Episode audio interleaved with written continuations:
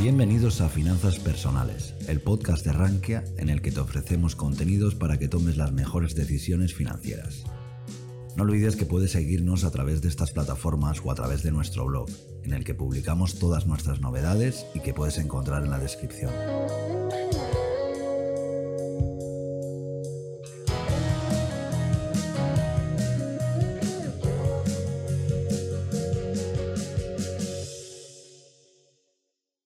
Bueno, pues buenas tardes. Muchas gracias por acompañarnos hoy en este webinar que tenemos en Rankia, en nuestro canal de YouTube, en colaboración con IEB. Y es un placer para mí anunciar que hoy tenemos un ponente que imagino que conoceréis todos. Él es Daniel Lacalle, economista jefe de Tresis y profesor de instituciones, entre otras, de, de IEB, del Instituto de Estudios Bursátiles. Buenas tardes, Daniel Lacalle. Muy buenas tardes, ¿cómo estáis? Un placer. Nada, pues hoy tenemos con él una ponencia en la que nos va a explicar y dar su punto de vista también sobre qué hemos aprendido de esta crisis como, como inversores, qué lecciones nos ha dado estos momentos de tanta volatilidad en el mercado a los que intentamos aprender o movernos en, en los mercados financieros. Así que, Daniel, tendrás un rato para hacer tu ponencia y, como siempre digo, luego podéis ir dejando por el chat de YouTube algunas preguntas que le pasaremos a Daniel cuando termine el de hablar. Así que, Daniel, te cedo el turno de palabras. Para mí un placer. Muchísimas gracias, muchísimas gracias por esta oportunidad para charlar con todos eh, un rato sobre eh, lo que aprendimos ¿no? lo que aprendemos todos los días como inversores de cada uno de los eh, momentos de volatilidad, de las crisis, de las oportunidades que genera y los retos que impone. Si nosotros nos vamos a, nos retrotraemos un poquito al año pasado, el año 2019, el año 2019 fue un año espectacular para los activos de riesgo. Fue un año en el que eh, subían las bolsas, se eh, subían los bonos, las materias primas se comportaban de una manera que ya empezaba a mostrar la realidad de una ralentización que era bastante evidente, particularmente en la eurozona, en China, en los países emergentes, y eh, esa dicotomía entre activos financieros y economía real se daba de una manera especialmente evidente cuando analizábamos los beneficios empresariales. El año 2019 fue uno de los peores años en cuanto a beneficios empresariales desde la recuperación fue un año en el que las revisiones a la baja por parte del consenso de las expectativas de beneficios prácticamente generalizadas, no solamente en sectores ya con dificultades como el bancario o como el petrolero, sino sectores, digamos, eh, supuestamente pujantes ante una economía que se suponía que crecía de manera adecuada, eh, las revisiones a la baja del consenso eran muy importantes muy, muy, muy importantes, además, particularmente a medida que nos íbamos acercando al final de año.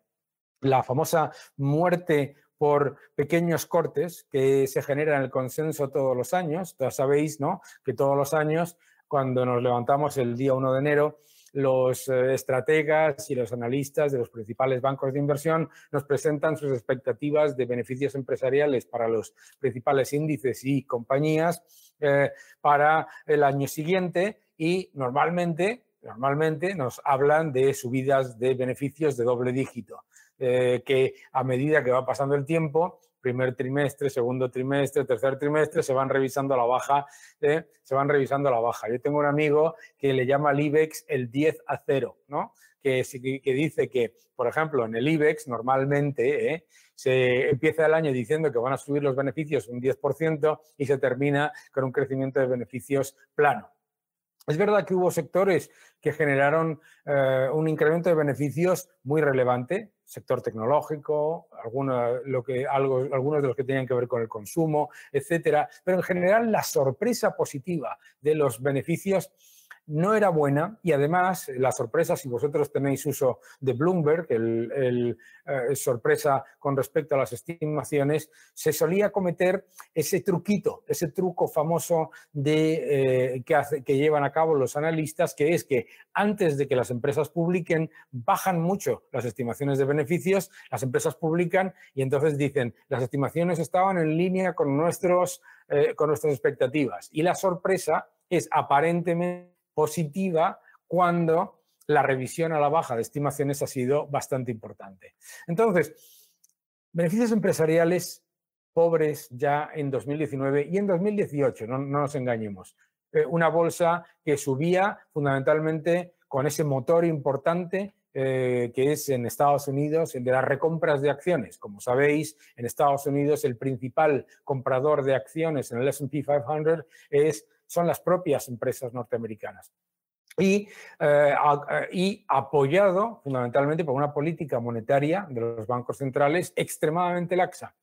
En el año 2018 eh, nos acostumbramos a escuchar la idea de la normalización de la política monetaria y, sin embargo, tras un breve periodo de pequeñísima normalización, en el año 2019 la inmensa mayoría de los bancos centrales, Reserva Federal, Banco Central Europeo, mm, Banco Central de China y el Banco Central de Japón, eh, consiguieron eh, aumentando de manera importante su balance, recomprando activos y eh, manteniendo unos tipos de interés muy bajos. Eso chirriaba, ¿no? Chirriaba el hecho de que nos estaban diciendo que la economía era fuerte, que la economía estaba yendo bien y sin embargo los gobiernos, eh, los, gobernadores de los bancos centrales mantenían una política monetaria ultra expansiva, algo que no coincide con un mensaje de fortaleza. Eso por el lado beneficios empresariales, por el lado eh, política monetaria. Por el lado macro, teníamos importantes señales eh, de semáforo, semáforo rojo. Primer semáforo rojo era el sector manufacturero, el sector manufacturero de la gran parte de los, eh, de los países no solamente desarrollados, sino emergentes, estaba ya en contracción, no solamente en el año 2018, sino en el 2019. El sector servicios, sin embargo, mantenía las economías creciendo a un nivel decente, decente relativamente, pero también había señales importantes de ralentización. Recordemos que en el cuarto trimestre de 2019 la, eh, la economía de la eurozona estaba en una profunda ralentización. Eh, eh, la economía alemana al borde de la recesión, Francia mostró un crecimiento del Producto Interior Bruto de cero, Italia también de cero, España un crecimiento del Producto Interior Bruto también en ralentización, a pesar de que crecimos un 2%, seguimos creciendo bastante menos que la inmensa mayoría de los países de la Unión Europea y además el dato del Producto Interior Bruto de España del cuarto trimestre mostraba una sorprendente eh, elevación de casi el 50% de del dato de propiedad intelectual que soportó de una manera superior, junto con el gasto público, al Producto Interior Bruto con un consumo y una inversión que ya estaba en ralentización. Por lo tanto, teníamos la economía norteamericana, ya empezaba a dar señales de eh, eh, ralentización, con un crecimiento superior al de la eurozona, pero con ralentización. Recordemos que la creación de empleo, siendo positiva, eh, iba reduciéndose en alrededor de 35.000, 45.000, 50.000 personas menos de lo que inicialmente se estimaba para el año. Todos esos factores se unían a datos también importantes, ¿no? Japón, en el cuarto trimestre, mostraba una caída de más del 6% del Producto Interior Bruto, en un año en el que se suponía que todo iba bien, la política monetaria era ultra expansiva, las políticas de Shenzo Abe, el llamado Abenomics, eh, se estaban generando, se suponía, eh, impulso, bueno, menos 6, menos 7%. China, también en ralentización. Comercio global, también crecimiento inferior al esperado. Interesante un año con unos datos macros y de beneficios empresariales tan cuestionables, eh, unas bolsas y unos activos de riesgo muy fuertes. Termina el año y aparece esta epidemia en China. Nos enteramos que ante la eh, aparición de mil fallecidos en China, eh, el gobierno chino decide cerrar 21 provincias, el equivalente a casi el 80% del Producto Interior Bruto eh, de, China por mil muertos. Mil muertos en China aproximadamente mueren, eh, mil personas mueren cada par de horas, ¿no? Eh, algo no, no cuadraba. Y a medida que iba saliendo datos sobre la epidemia, veíamos que pasaban otras cosas en los países cercanos, Japón, China, Japón, Taiwán, Corea del Sur, Singapur. Inmediatamente tomaron medidas muy agresivas. Y en ese periodo, oh sorpresa, las bolsas mundiales alcanzan máximos históricos. Máximos históricos cuando ya tenemos datos eh, de la John Hopkins University, de uh, World and Data, de etcétera, de una epidemia que se está trasladando a otros países y que está aumentando de, en cuanto a severidad mucho. Y, los, y las bolsas llegan a máximos históricos apoyadas de nuevo por una política monetaria absolutamente expansiva. Las, en ese periodo en el que las bolsas llegan a máximos históricos, ocurre otra cosa interesante las estimaciones de beneficios empresariales que normalmente, os decía antes, se van recortando poquito a poquito a lo largo del año, entre enero y diciembre, se empezaban a, recortar de manera muy rápida, mucho más rápida de lo que probablemente estábamos acostumbrados en un mercado razonablemente, razonablemente robusto y razonablemente alcista. Em, y aparece, y aparece, pasamos de un shock de euforia absoluto en el que se ignora la epidemia, se ignoran los resultados empresariales pobres, se ignoran los tipos de interés negativos, se ignoran los mensajes contradictorios de los bancos centrales diciendo por un lado todo va bien, pero por el otro los riesgos son ampliamente a la baja y hay que seguir inyectando liquidez. Se genera ese shock de euforia y del shock de euforia se genera un enorme shock depresivo cuando eh, los datos de la pandemia en Italia, luego que se mueven hacia España y otros países, etcétera, etcétera, llevan a la decisión sin precedentes por parte de los gobiernos del cierre forzoso de la economía por decreto. Algo que eh, supone un shock total para los mercados, para los mercados financieros. ¿no? Ese shock total para los mercados financieros viene además porque Claro, si nos estaban diciendo que todo estaba controlado, que los sistemas sanitarios estaban potentemente eh, preparados, etcétera, etcétera, algo no cuadraba, ¿no? Eh, la decisión de cerrar la economía por decreto, además, se hace de manera muy dispar. Muchos países no cierran la economía para nada, Suiza, eh, otros países simplemente toman medidas de protocolo para preservar el tejido empresarial y muy pocos, pero importantes, deciden llevarse por delante la economía por decisión burocrática.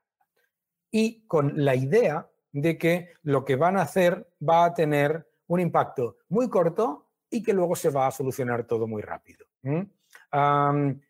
eso desapareció muy rápidamente.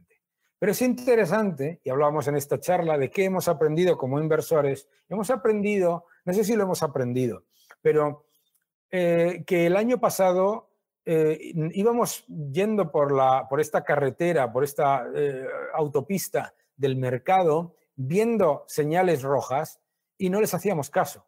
¿Y por qué no les hacíamos caso? La razón fundamental por la que no les hacíamos caso era por la política monetaria. Los bancos centrales nos van a salvar de todo. Los bancos centrales van a seguir inyectando liquidez. Eso va a generar represión financiera. Los bonos van a tener una rentabilidad exigida menor. Los activos de riesgo, por lo tanto, van a subir más. Y he aquí uno de los grandes errores que mm, eh, se cometen en general es que eh, decides comprar lo peor, es decir, las empresas más arriesgadas, con peores fundamentales, con peores niveles de márgenes, porque parecen ópticamente baratas. Primera cosa que yo creo que hemos aprendido de esta crisis.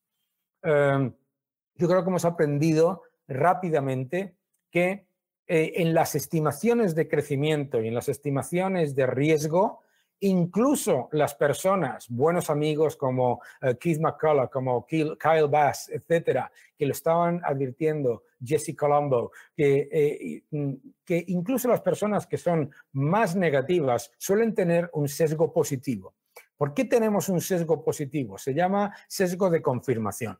Si nosotros, todos los que estamos aquí ahora, nos juntamos y hablamos sobre mercado, sobre oportunidades, sobre macro, etcétera, pensamos que estamos hablando entre personas que tienen opiniones distintas y que tienen una información distinta. Y en realidad no es correcto. El sesgo de confirmación es muy fuerte. Solemos tener eh, un input constante por parte de bancos centrales, entidades supranacionales, bancos de inversión, etcétera, etcétera, que eh, nos lleva en general a tener muy pocos grados de separación en la información y en la manera de analizarla que tenemos todos. Fijaos que eh, empieza la crisis y rebajamos nuestras estimaciones de crecimiento a una, eh, a una caída eh, de un 2-3% mundial, ¿de acuerdo? Y lo que hemos visto en todo este periodo ha sido lo rápidamente que se revisan a la baja las estimaciones de crecimiento. Aproximadamente, la cifra que hemos, que, hemos visto por parte del consenso ha sido de un 1% casi semanal. ¿eh? en estas, en estas eh, no, más de un 2%, 2% semanal. ¿De acuerdo? Entonces, eh, muy importante, cosas que hemos aprendido. La primera, normalmente nuestro, nuestro sesgo es positivo. No está mal tener un sesgo positivo, pero también hay que tenerlo en cuenta cuando aparece la volatilidad. La segunda cosa que yo creo que hemos aprendido en esta crisis es que la tolerancia al riesgo que tomas en, periodos alcistas es mucho mayor la, la, toma de riesgo que estás, que estás incluyendo en la cartera de lo que consideras. Es decir, nosotros eh, en una cartera a lo mejor decidimos tener, oye, vamos a tener una cartera diversificada, vamos a tener un poco de Europa, un poco de bonos, un poco de Estados Unidos, un poco de commodities y un poco de mercados emergentes. Y en realidad tienes una sola apuesta, que era lo que le pasaba a la inmensa mayoría del mercado, que se llama bajista dólar. Esa es la apuesta de centenares de miles de portfolios completamente diversificados, absolutamente analizados y tal y cual, pero en realidad lo que estás sin darte cuenta apostando es a que el dólar, más que apostando, rezando en muchas ocasiones, es a que el dólar baje a toda costa. Y con ello pues los mercados emergentes suban, las monedas de los mercados emergentes suban, las commodities, las materias primas suban, etcétera, etcétera. Eso yo creo que lo hemos aprendido también. Lo orientados a un ciclo y a un ciclo muy particular, que es que necesita no solamente de una amplia inyección de liquidez, sino además de la debilidad del dólar, ojo, para justificar la altísima exposición a beta y a riesgo que hemos tomado. Fijaos, para que os hagáis una idea, en el año 2017, 2018, 2019, 2017, para alcanzar la misma rentabilidad que alcanzabas invirtiendo en el SP 500 en general, en mercados emergentes tenías que tomar entre cuatro y cinco veces más riesgo para alcanzar exactamente la misma rentabilidad. Claro, eso en un mercado alcista no te hace percibir el riesgo, te da la sensación incluso probablemente de que estás tomando menos riesgo del que tomas, hasta que viene el crash, ¿no? Y el crash viene porque de repente, colectivamente, nos damos cuenta de que ese shock de euforia del que veníamos y que esas luces rojas que habíamos ignorado, pues nos, han generado una exposición a riesgo que nosotros probablemente no teníamos intención de tomar y seguramente los clientes no tenían intención de tomar. ¿Qué es la otra cosa que hemos aprendido en, en esta crisis, en esta crisis en particular? Que los sectores, los valores ópticamente baratos no te ayudan en un mercado bajista. De hecho, lo hacen bastante peor ¿eh? en un mercado bajista. Una de las cosas que llevamos aprendiendo, no solamente de esta crisis, pero en esta crisis en particular, ¿qué es lo que nos hemos dado cuenta? Ayer publicaba Bloomberg que el diferencial entre valores de, denominados growth, ¿eh? es decir, orientados a crecimiento, tecnología, etcétera, tal. y los denominados value o de aparentemente baratos estaba en el nivel más máximo de los últimos 30 años. ¿Cómo puede ser que en una crisis en la que el mercado se está dando cuenta de que el crecimiento va a ser mucho peor, que va a haber una gran recesión y que va a haber un gran problema eh, económico, los sectores que aparentemente están, estaban baratos, eran chollos en, el, en un mercado alcista, lo hacen no solamente peor, sino que además se desploman de manera, vamos, prácticamente sin control.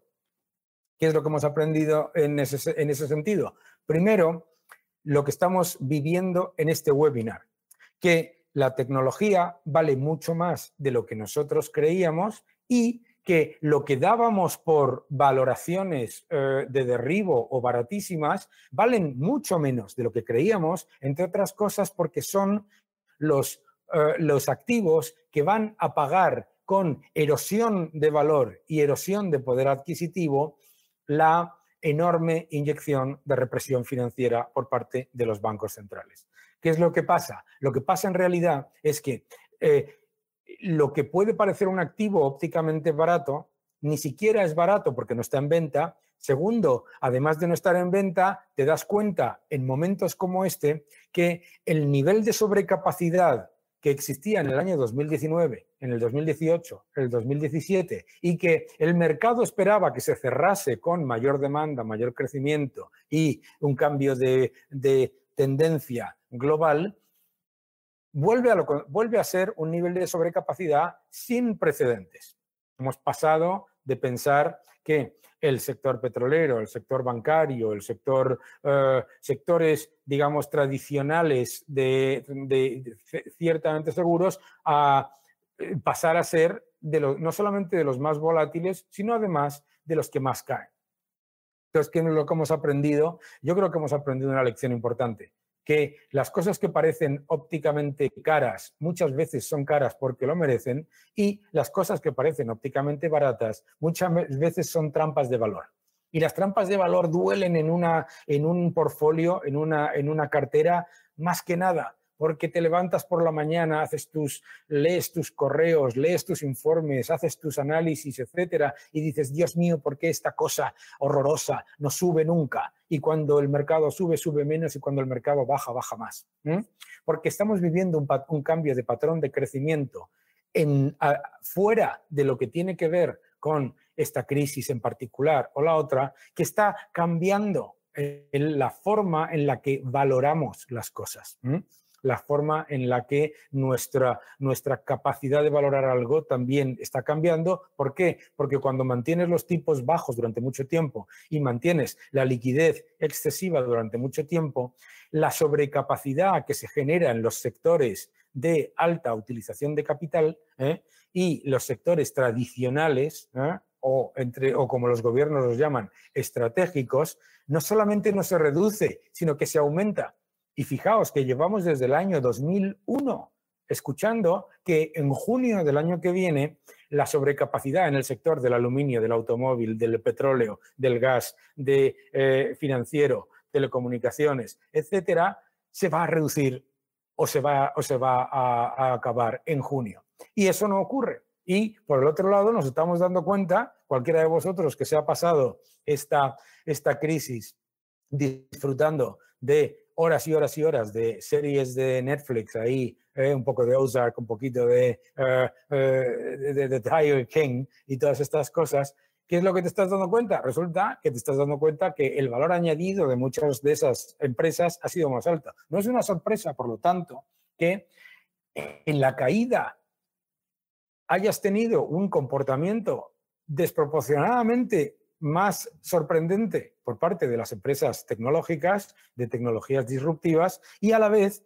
en la recuperación, se haya, vamos, es alucinante, pero estamos a punto de recuperar, ¿eh? Eh, si no pasa, eh, máximos históricos en el Nasdaq, ¿no? No creo que esa es una, una, lección muy importante. El concepto real de valor. No existe valor si no se vende algo. Y no existe valor si ese algo se está incentivando que se mantenga la sobrecapacidad durante mucho más tiempo, porque la depreciación de ese activo se come tu valor. ¿eh? Eh, mm, otra cosa que estamos aprendiendo es que eh, ante una crisis en la que se responde con mucha represión financiera, bajar los tipos de interés, aumentar la liquidez, los gobiernos y los bancos centrales siempre van a elegir aumentar la liquidez y aumentar la represión financiera. Por lo tanto, si los activos que tenemos en cartera son dependientes de que aumente la inflación, que aumente los tipos de interés y que la represión financiera se revierta, estamos apostando en contra de algo que jamás ha ocurrido. Tengo aquí enfrente, soportando la cámara, un libro maravilloso de George Selgin que se llama Money, Free and Unfree, que muestra cómo la historia monetaria ¿eh? de toda la historia, siempre al exceso de liquidez y al exceso de intervención en el mercado monetario, se responde con mayor exceso de liquidez y con mayor eh, eh, y con mayor intervención en el mercado monetario. Ahora mismo nos encontramos ante un mercado que está recuperando la fe muy rápidamente y probablemente demasiado rápidamente hacia la recuperación. ¿De acuerdo? Eh, algunos nos hemos ido a tomar por primera vez algo a una terraza e inmediatamente piensas que vamos a volver a tener el mismo nivel de recuperación y de crecimiento que teníamos en el 2019. Si ignoramos que ya estábamos en ralentización en 2019, podemos caer de, de nuevo en eso que hemos aprendido, que tengamos mucho cuidado con ignorar las señales rojas. ¿Cuáles son las señales rojas que tenemos ahora mismo en el mercado? La primera es la valoración.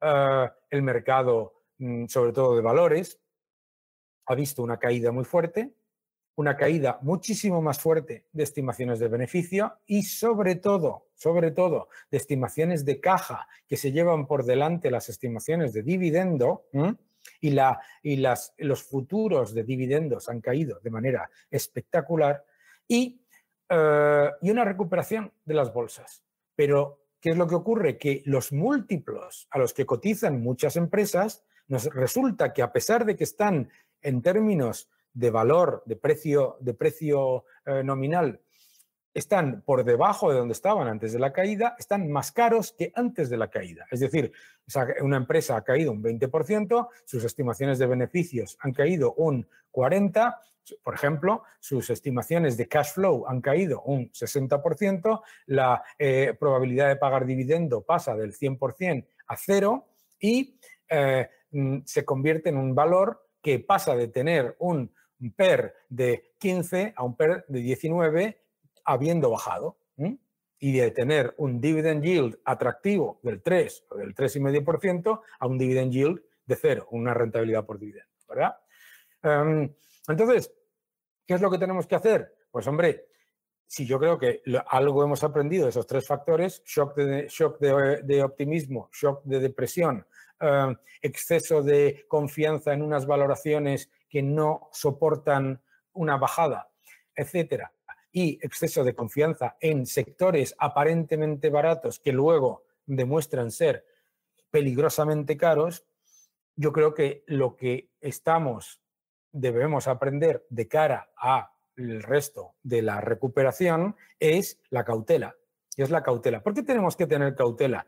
Fundamentalmente tenemos que tener cautela porque si nosotros miramos a todas las recuperaciones desde el año 2000, todas, si hay algo que tenemos garantizado, tenéis todos y yo garantizado, es que el crecimiento tras la crisis, aunque sea corta la crisis, es mucho más bajo, menos productivo, con menor inversión y con menor crecimiento de los salarios reales que de donde se venía es importante, es importante. la llamada recuperación en L. La recuperación en L no es así, es con, una, ¿eh? con la base un pelín, ¿eh? un polín hacia arriba, ¿vale? Eso es muy importante entenderlo, sobre todo cuando si miráis al consenso de Bloomberg y veis las estimaciones de beneficios para el año 2021 del Eurostock 600, perdón, del Eurostock, no, del Stock 600, tenéis ¿eh? una cifra que dice, mm, más 21, más 25, más...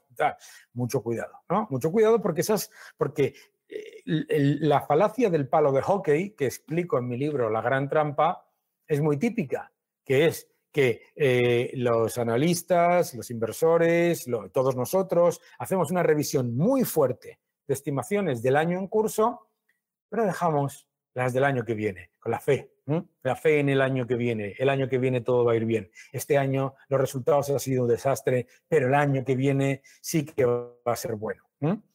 Muy importante entender esto, porque yo creo que todos, ¿eh? que nos equivocamos y lo que nos hace inversores y lo que nos permite seguir disfrutando de invertir es precisamente equivocarnos y es precisamente aprender de las equivocaciones.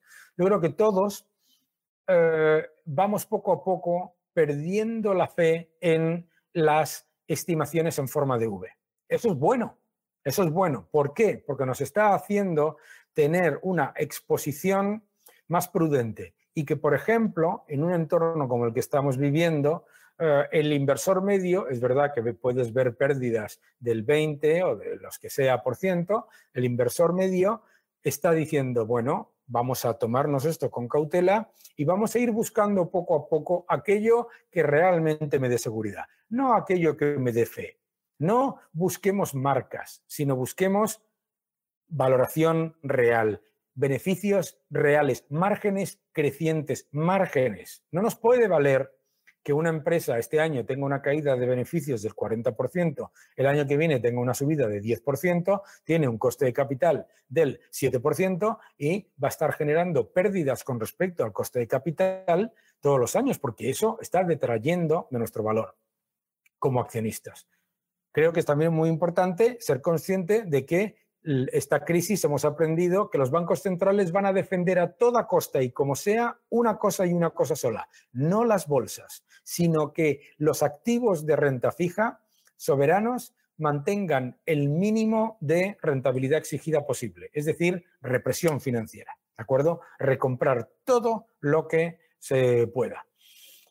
Eso es una política que está bien, pero lo que nos lleva es a que donde se acumula mayor riesgo es en los activos que parecen ópticamente, de nuevo, más, más eh, seguros y los que parecen y los que son muy inseguros y a la vez generan una rentabilidad injustificada con respecto a su riesgo. Que os voy a contar del bono a 100 años de Argentina, ¿verdad? Bono a 100 años de Argentina ¿eh? se emitió con tres veces sobresuscrito, un 7% de rentabilidad, que se decía que era una oportunidad única y que lo que hacen, pues no se paga, ¿eh? default. ¿eh? Entonces, uno de los problemas en los que te encuentras es, la, es tratar de navegar un entorno en el que sabes que vas a tener represión financiera, vas a tener una enorme inyección monetaria por parte de los bancos centrales, vas a tener una enorme exposición por parte de los bancos centrales a incrementar el riesgo, pero que ese riesgo que tomas en tu cartera sea el mínimo posible, para, o sea, es decir, que sea el más cercano a tu tolerancia.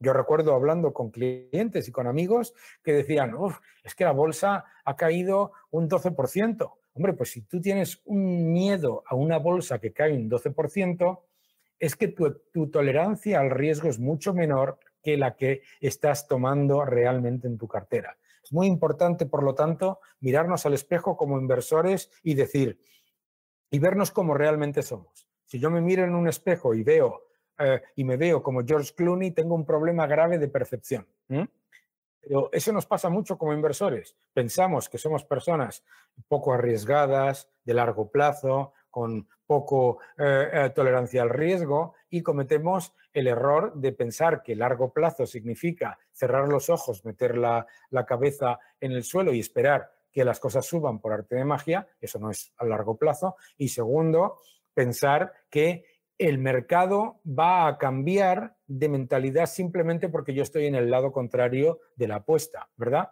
Entonces yo creo que debemos ser extremadamente cautelosos ante la apuesta coordinada en contra del dólar, ante la apuesta coordinada a favor de una eh, recuperación demasiado agresiva y demasiado generalizada. Y también yo creo que debemos ser conscientes de que se generan estupendas oportunidades, pero que esas oportunidades no siempre están en el mismo entorno, en la misma parte de, de la estructura de capital. Es decir, ante un entorno de bajada de tipos de interés y de aumento brutal de la liquidez y de represión financiera, probablemente la acción de un banco es una inversión muy arriesgada, pero un bono, claro, si lo que te está pidiendo la regulación, lo que te está exigiendo el mercado y lo que te está exigiendo el gobierno es que fortalezcas tu balance, pues resulta que los bonos de los bancos que han tenido una caída del 70, 80, 90% en bolsa, los bonos lo han hecho muy bien. Entonces, también tenemos que pensar en qué parte de la estructura de capital queremos estar. ¿eh? El otro día me decían, qué buenas noticias para las acciones de una empresa eh, que van a medio nacionalizar pues no es una buena noticia para las acciones. Será una buena noticia para los bonos, pero no para las acciones, porque si entran los políticos en la empresa, la, política de generación de márgenes, de generación de dividendos, de fortalecimiento de las ventas y de eh, eficiencia sale por la ventana. ¿De acuerdo? Entonces yo creo que lo que nos está enseñando esta, esta crisis es, y ya termino, es que eh, tenemos que estar constantemente revisando nuestros, las cosas con las que hemos aprendido, ¿no? Los fundamentales nunca cambian, mentira, los fundamentales cambian todos los días y además de manera muy agresiva y algunos de ellos cambian perennemente. ¿eh? Dos, la rentabilidad por dividendo te genera seguridad, no necesariamente. Lo hemos visto también en esta crisis, como la caída inmediata de las estimaciones de dividendo se ha llevado por delante a las empresas que se suponía que estaban muy protegidas por tener un alto nivel de dividendo. Pues, y mirar mucho al balance, mirar mucho a la caja. Una de las cosas que, pasa, que nos pasa a todos como inversores es que eh, la propia política monetaria extractiva y expansiva que vivimos nos, eh, nos está constantemente diciendo aquí al oído, sin que nos demos cuenta, toma más riesgo, toma más riesgo, toma más riesgo, no te, no te preocupes, que todo va a ir bien, toma más riesgo, toma más riesgo. Y empezamos a olvidarnos de que una empresa tiene un capital circulante sobre ventas del 20% de que una empresa no ha generado rentabilidad sobre capital empleado por encima de su coste de capital desde hace 20 años. Y, nos olvidamos de los verdaderos fundamentales, que al final son eh, la caja, el balance y recordad lo que siempre, eh, eh, siempre se ha dicho, la caja es un dato, el balance es un dato, los beneficios empresariales son una opinión. Por lo tanto, yo creo que todos hemos salido más fortalecidos como inversores de esta crisis porque todos hemos aprendido un poquito más. Y hemos aprendido un poquito de humildad, hemos aprendido un poquito también de, eh, un poquito de, lo, de escuchar un poco más a las alertas y a los semáforos rojos y también yo creo que cada vez más, gracias a Dios, ¿eh? hemos pasado de la fe absoluta, casi ciega y mm, cercana al sectarismo en la política monetaria y los estímulos eh, fiscales como grandes panaceas, a mucha cautela ¿eh? ante esos, esos cantos de sirena de grandes medidas. Así que Aquí lo dejo yo. Muchísimas, muchísimas gracias por, por, vuestra atención y yo creo que es el momento eh, ese momento interesante que es el de las preguntas a los comentarios, ¿no? Así que estoy abierto a, vuestras, a vuestros comentarios. Bueno, pues Daniel, muchas gracias por, la ponencia. Efectivamente, eh, hay muchas preguntas acumuladas que voy a ir lanzándote porque he visto que se seguían varias, varias líneas diferentes, algunas más relacionadas con, con inversión, ¿no? con ese portfolio de cada uno, y otras más enfocadas hacia política económica. Así que si, quieres, empiezo por de las primeras que, he anotado. Y era si crees que la Unión Europea, después de esta crisis del COVID, va a tener que intervenir en España. A ver, la Unión, la, Unión Europea no interviene en los países porque se levante un día por la mañana y decide intervenir. Lo piden los países.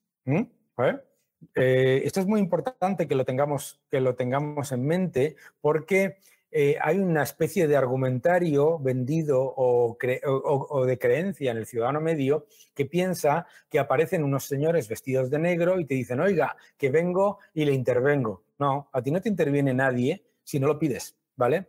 Entonces, será el gobierno el que lo pida y será el gobierno, y este es otro error, otro error de la creencia popular, que los recortes o las medidas que se eh, llevan a cabo las imponen unos señores vestidos de negro eh, mm, con unos maletines. Es falso. Las proponen los propios gobiernos. Son los propios gobiernos los que deciden. ¿Por qué creéis, por ejemplo, que Irlanda pudo ir a un rescate y mantuvo impuestos bajos porque, y bajó el gasto? Y otros países mm, aumentaron impuestos y eh, redujeron menos los gastos, porque es una decisión propia del país. Lo único que, lo que te piden es la estabilidad presupuestaria, es el resultado, pero eres tú, como país, el que lo presenta. Por lo tanto, eh, yo no puedo decir que no puede ocurrir, entre otras cosas, porque la propia ministra de Economía ha dicho que se está planteando acudir al MEDE, que es pedir un rescate. Fantástico. Pues enlazando con esta pregunta, eh, quería un asistente saber eh, cuál debería ser la política de reconstrucción que adoptase España después de esta crisis del COVID, ¿no? Cuando pasen todas estas fases de desescalada, ¿cuál debería ser la política de reconstrucción de la economía? Ninguna. Y te voy a decir por qué. Otro argumentario falso que nos han vendido en este periodo. ¿eh? Em, que hay que reconstruir. ¿Qué es lo que hay que reconstruir? No hay que reconstruir nada. No se ha destruido nada. Lo que se ha hecho ha sido el cierre forzoso de la economía, el tejido productivo, las fábricas, la, innovación, el talento, la tecnología, eh, todo está ahí. Nos están contando que hay que reconstruir y que, eh, y todavía peor, que lo tiene que decidir un grupo de personas que jamás han creado un puesto de trabajo. Ojo con el, tema. Eh, pero es que no hace falta. No hay ningún problema, ningún problema. Tú, ahora mismo, porque dicen, no, es que hay que nacionalizar eh, algunas empresas. ¿Cómo que hay que nacionalizar algunas empresas? Hay 83 billones de dólares de capital en el mundo dispuesto para invertir. ¿Por qué va a tener que usted que nacionalizar nada? Para nada. Hay capital suficiente. Lo que no hay es ganas por parte de los gobiernos de perder la oportunidad que supone el haber creado una crisis para introducir todavía más intervención en la economía. ¿De verdad alguien en este mundo se cree que Lufthansa, que se ha estado financiando a tipos negativos hasta hace dos días y que no tiene ningún problema mañana si necesita emitir 10.000 millones de bonos en el mercado, ¿de verdad creéis que necesita un, eh, eh, un, rescate del gobierno? Para nada. La única razón por la que se le va a introducir el gobierno en el, en el, en el capital es para evitar que lleve a cabo un proceso de eficiencia, de reducción de costes y de mejora de su estructura eh, corporativa. Es decir, la va a rescatar para empeorarla. Estupendo. Es curioso cómo, a medida que va contestando, la pregunta, por el chat se va creando una especie de, debate que, no me da casi tiempo casi tiempo a seguir, pero además también nos están dando muchos mensajes de agradecimiento por ese tipo de ponencias, tanto a usted como a Ranke y a IEB por, por montar ese tipo de webinars. Y, ahora pues sigo con, la, con las preguntas. Eh, ahora voy a pasar un poco más a tema de inversión, que era al fin y al cabo lo que en teoría era la línea argumental de este webinar. Y nos preguntaban si realmente confía usted en la indexación a escala mundial como inversión a largo plazo. Yo, a mí me gusta invertir y la razón por la que me gusta invertir es porque me gusta invertir a mí. ¿Para qué voy a estar indexado? ¿Qué rollo? ¿No? O sea, si, ¿para qué queremos ser inversores? ¿Para subirte a, a un autobús y mirar por la ventana? No, yo lo que quiero es conducir. Y así, equivocarme, hacerlo otras veces mejor, fenomenal pero ¿por qué hay que estar indexado? ¡Qué horror! ¿no? Yo no, y es que no veo ningún tipo de valor para, para, o sea, normalmente el inversor por lo que invierte es porque le gusta, le gusta mm, analizar empresas, le gusta mirar, le gusta leer los, los, eh, los, libros de economía, etcétera, etcétera, etcétera. Y después de acumular todo ese conocimiento, de leer Rankia, de estudiar en el IEB, de todas estas cosas, va y dice, bueno, me voy a montar en el metro y a donde me lleve. Pues no, a mí no me gusta. Es que no, es que, pero no es una cuestión de que si es mejor o es peor. No lo sé si es mejor o es peor. Es que no me gusta nada. Igual que no me gusta mm, que me digan, eh, no sé, que tengo que ir siempre vestido de gris. No lo sé. No me gusta. Vale, estupendo. Y ahora nos preguntaban también si usted sigue apostando por, Estados Unidos o, en cambio, ahora apoya más a, países emergentes para su portfolio. No, a mí no me gustan los países emergentes. Los países emergentes, el nivel de riesgo que tienes que tomar en general es demasiado alto.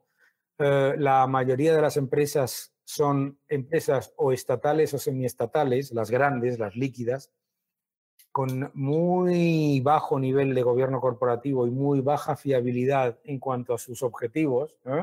A mí no me gusta tener en cartera una empresa que si sube la inflación en su país, baja los precios porque lo dice el ministro de Economía. ¿Sabes? Por ejemplo, ¿no? Eso la hace ópticamente barata, pero no la hace atractiva. no me gustan. No me gustan los países emergentes en general. Me gusta India me gustan algunas empresas de la India, me gustan algunas empresas del sureste asiático orientadas a tecnología, pero los países emergentes tal y como normalmente los conocemos, que son muy expuestos a commodities, incluso, por ejemplo, eh, empresas que parecen ópticamente que no tienen nada que ver con las commodities, si tú inviertes en una empresa, por decirte un ejemplo, de tecnología en la bolsa de Arabia Saudí y el petróleo baja a 20 dólares, el piñazo te lo llevas igual. ¿Sabes? Eso es muy importante entenderlo. Entonces, a mí no me gustan los países emergentes. A mí me gusta Estados Unidos. ¿Y por qué me gusta Estados Unidos? Porque me gusta invertir en empresas que cuando escucho una conference call de resultados, el presidente o el consejero delegado dice, este gobierno es una porquería este presidente lo está haciendo fatal, este ministro es un, este secretario de Estado es un desastre y lo dicen con toda libertad. Y no, ay, que en realidad apoyamos, nada, ¿sabes? Que son gente que se juega su dinero, que cuando la acción cae un 7% en el día de los resultados porque han sido malos resultados, la persona que está en la conference call está sufriendo tanto como yo como accionista. No, está sufriendo más porque tiene el 70, el 80% de sus acciones, de su patrimonio en acciones. Y porque la, son mucho más libres son mucho más libres. Yo he vivido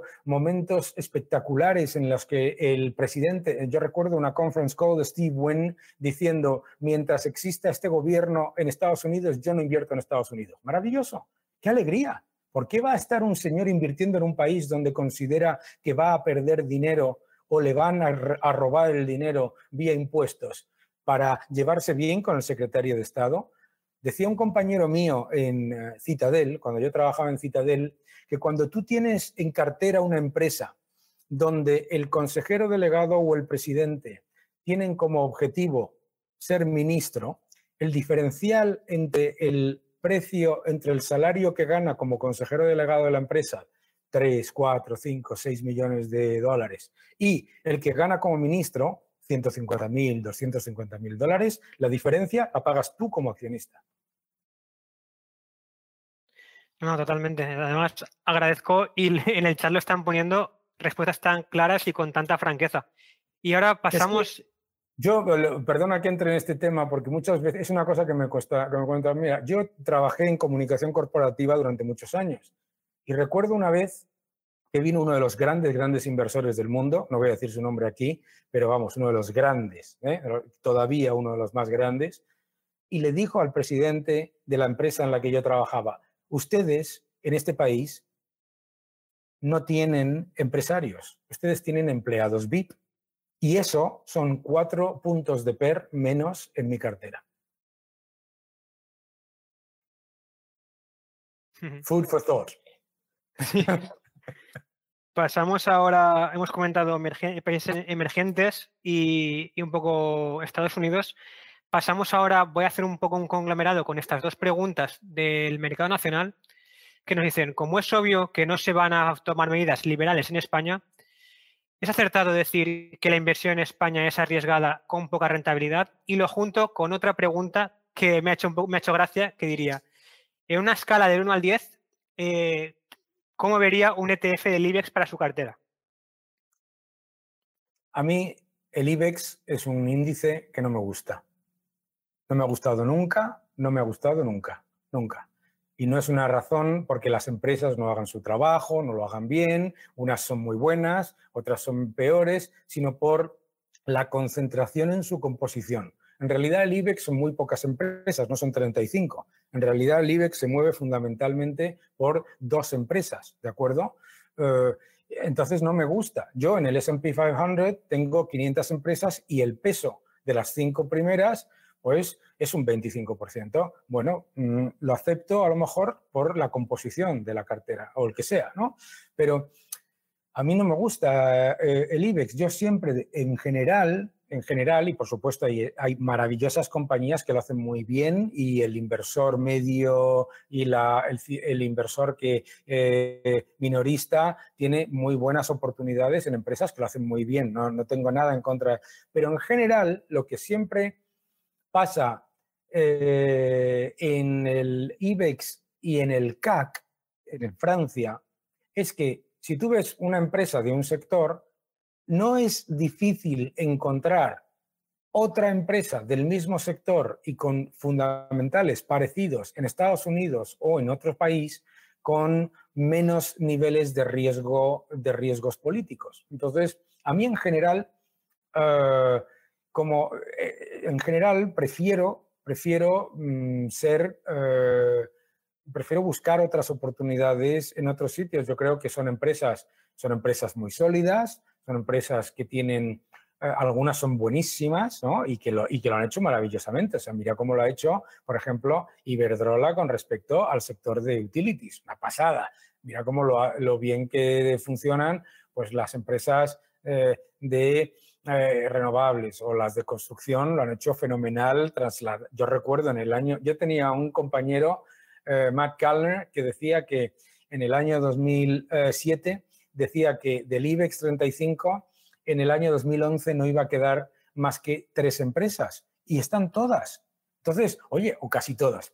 Entonces, hay que valorarlas por lo que son. Son empresas en sectores maduros y en sectores más que generan menos nivel de eh, rentabilidad sobre el capital empleado que otras, pero son empresas fantásticas. Y a mí me gustan las empresas del IBEX, me gustaban mucho cuando estaba en long short eh, market neutral, me gustaban mucho las empresas del IBEX como largos contra las francesas o largos contra las italianas, sector por sector. Nosotros no podíamos tener eh, exposición, digamos, eh, mm, exposición sectorial, por ejemplo, ¿no? O sea, que no, no o sea, hay muchas maneras de invertir bien en el IBEX, pero a mí así, digamos, como opción principal, normalmente yo prefiero mirar a Estados Unidos que a, eh, a Europa en general.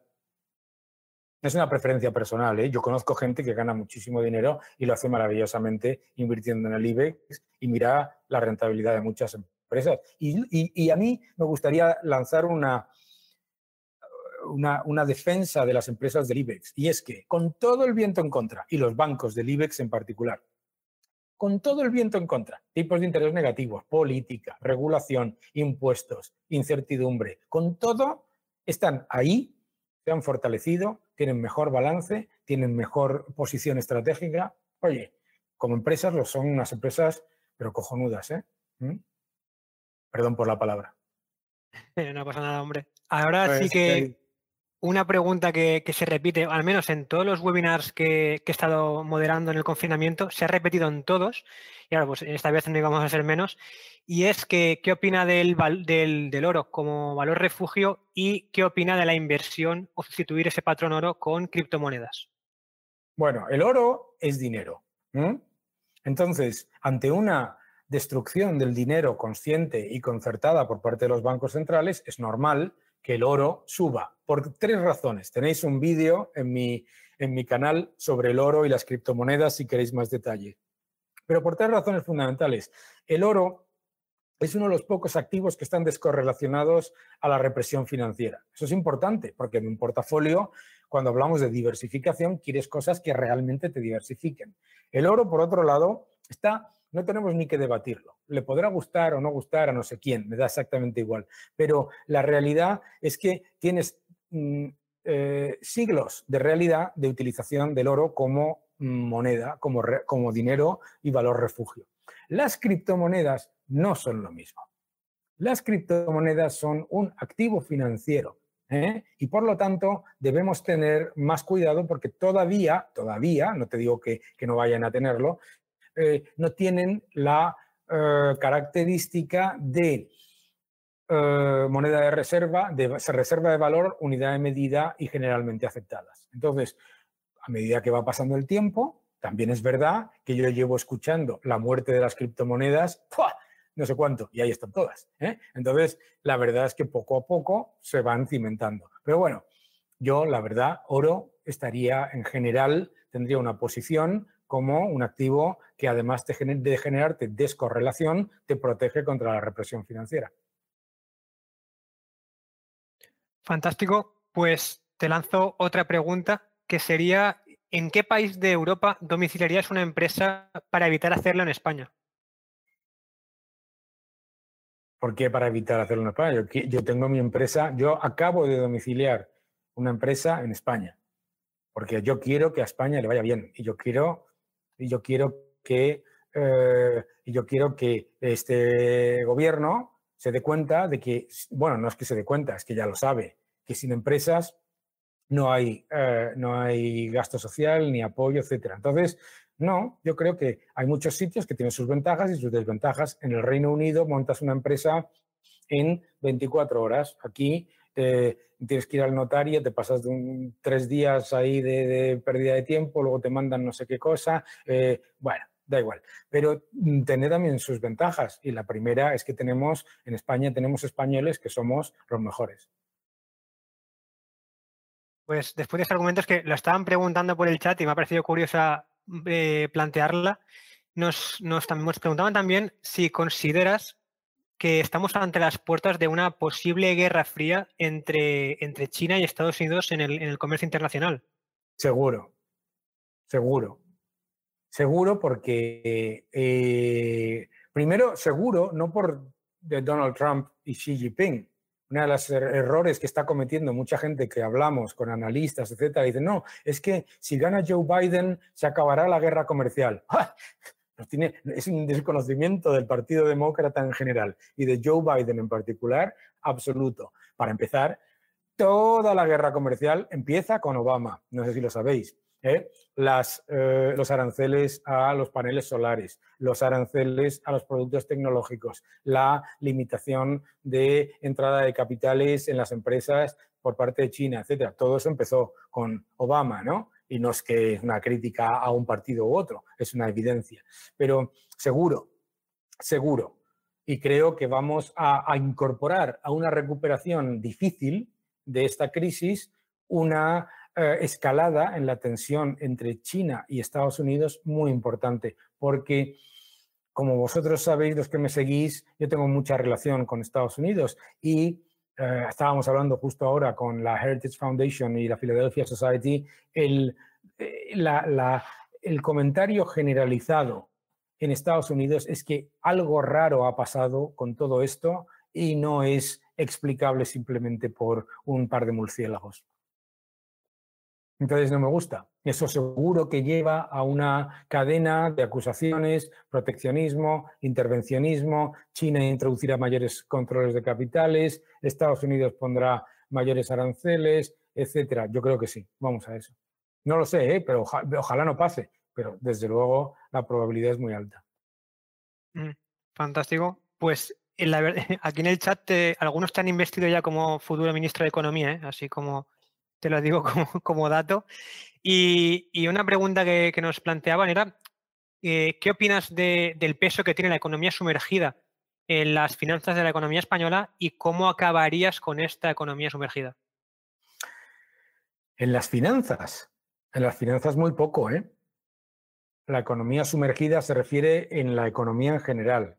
¿Eh? La economía sumergida pesa alrededor de un 18% del Producto Interior Bruto en España, es muy importante, pero no te vas a creer que es un país, España, que tiene una mucha más economía sumergida, por ejemplo, que Noruega, ¿no? Para que, para que alucinéis. Noruega, Finlandia, eh, son países, eh, los nórdicos, que tienen una alta alta economía sumergida. Pero ¿cómo acabaría yo? Mira, la economía, uno de los errores de la economía sumergida es verlo desde un punto de vista eh, mm, de, de, uh, de ministro de Hacienda. La economía sumergida no, no se sumerge por maldad en su inmensísima mayoría, sino es que no puede emerger, ¿vale? No puede pagarse una cuota de autónomos de 300 y pico euros, no puede eh, entrar en la economía arreglada porque eh, las cuotas sociales más el IRPF se comen su el poco salario que generan. Entonces, en mi opinión, hay dos maneras de atacar la economía sumergida. La primera es fiscal, dando una serie de eh, apoyos para que se salga de la economía sumergida y se entre en la economía arreglada. No tiene ningún beneficio estar en la economía sumergida. El riesgo penal, fiscal y de reputación es altísimo. y, eh, una sería la fiscal y la otra, por supuesto, una política de, eh, de una política de atracción de, por parte de, las autoridades para que esa economía sumergida entre lo más rápidamente posible y monitorizarla de manera seria. Genial. Y se están acumulando bastantes preguntas, pero bueno, yo las voy lanzando y más o menos lo alargamos unos cinco minutos más y cuando y las, el resto de preguntas intentaremos ir respondiéndolas, pero no creo que sea posible responderlas a las en directo. Eh, le preguntan ahora sobre, ya puramente sobre inversión. Eh, ¿Puede explicar un poco más sobre por qué los inversores en renta variable estamos apostando en contra del dólar? Si usted está invirtiendo en mercados emergentes esperando que suba la inflación de los mercados emergentes, eh, en los mercados emergentes, que la moneda del mercado emergente se fortalezca y que suba el petróleo, el cobre, el carbón, etcétera, etcétera, etcétera, está usted apostando en contra del dólar. Es decir, todo eso, todo eso es básicamente una apuesta a que activos que están dolarizados se revaloricen y el dólar se devalúe. Entonces, muchas veces, cuando estás apostando por mercados em, eh, por muchos mercados emergentes, no es el caso de India, por ejemplo, pero sí es el caso y tampoco es el caso de Corea o de Taiwán, pero sí es el caso de lo que normalmente llamamos los mercados emergentes, que son los BRICS, ¿no? Eh, Brasil, Rusia, no India, como os decía, y China. ¿eh? Entonces, cuando el dólar está fuerte, no es que el dólar esté fuerte, porque la política de la Reserva Federal es extremadamente expansiva, es que esos países están débiles, ¿de acuerdo? Entonces, todos esos factores en realidad son una brutal apuesta, eso lo aprendimos eh, cuando yo estaba en Citadel, pasábamos todos los portafolios por un sistema que se llama BARA, que lo que te analiza es los factores de riesgo a los que tú estás expuesto. Y en muchos casos te dabas cuenta de que en realidad tenías una enorme, a pesar de tener una posición aparentemente neutral, tenías una enorme exposición a la debilidad del dólar, ¿no? Es lo mismo que, por ejemplo, cuando dices, eh, si estás eh, muy largo de bancos, estás tomando una posición en contra de que bajen los tipos de interés. ¿De acuerdo? Eso lo entendemos, ¿no? Pues es muy parecido en el caso de muchos mercados emergentes, particularmente eh, tres de los BRICS. Fantástico. otra pregunta sobre, sobre portfolio sería, eh, ¿cuál cree que sería el asset allocation recomendado para, un inversor individual entre renta variable y renta fija? Volvemos a lo que hablábamos antes. Eh, tienes que saber cuál es tu perfil de riesgo. Un inversor eh, individual puede ser una persona extremadamente contenta con tomar un alto nivel de riesgo por un alto nivel de rentabilidad. Y puede ser una persona perfectamente orientada a, a un perfil de riesgo mínimo, mínimo y que... Entonces yo le preguntaría a la persona que ha hecho la pregunta si es una persona que cuando la, bolsa cae un 6% le entra el pánico. Si lo es, no debería tener una alta exposición a renta variable, ni muchísimo menos a mercados emergentes y a commodities. y debería tener sobre todo exposición a renta fija y de la renta fija a investment grade y del investment grade a lo que pueda pillar de lo que quede de eh, single A. Fantástico, pues eh, creo que deberíamos ya zanjarlo con, la última pregunta, que en este caso sería, ¿cuál sería la solución que usted propondría para garantizar la sostenibilidad de las pensiones o qué alternativa propondría a las pensiones. Por eso la he querido dejar para el final porque creía que era una pregunta interesante. Esto es otra cosa que hemos aprendido como inversores, ¿no? ¿Eh? Em, la sostenibilidad de las pensiones solamente se puede dar con mayor empleo y mayor crecimiento. No hay otra, no hay otra opción. ¿De acuerdo? Un sistema de reparto es un sistema en el que eh, eh, la pirámide demográfica y el, y el envejecimiento de la población, que es un factor maravilloso, todos vosotros vais a vivir probablemente 90 hasta 100 años, yo también, desde luego, o sea, si vosotros no, yo desde luego sí. ¿eh? Y, entonces tenemos que ser conscientes de que lo que hay que hacer es adecuar las eh, prestaciones de pensiones a la longevidad, es decir, hay que adecuarla también a la vida laboral y hay también que mm, eh, la mejor política de pensiones es una política de maximizar a toda costa el empleo y maximizar el crecimiento, atraer el máximo de inversión y el máximo de empleo. ¿Y por qué el máximo de inversión? Porque solamente con el empleo no va a ser suficiente. Vamos a necesitar mucha inversión que tribute por impuestos de actividades económicas, que tribute por beneficios empresariales, etcétera, etcétera, para cubrir ese gap hay en los ingresos de la seguridad social. Eso no va a venir de, de subirle los impuestos a los que están, sino de atraer muchos más de los que no están.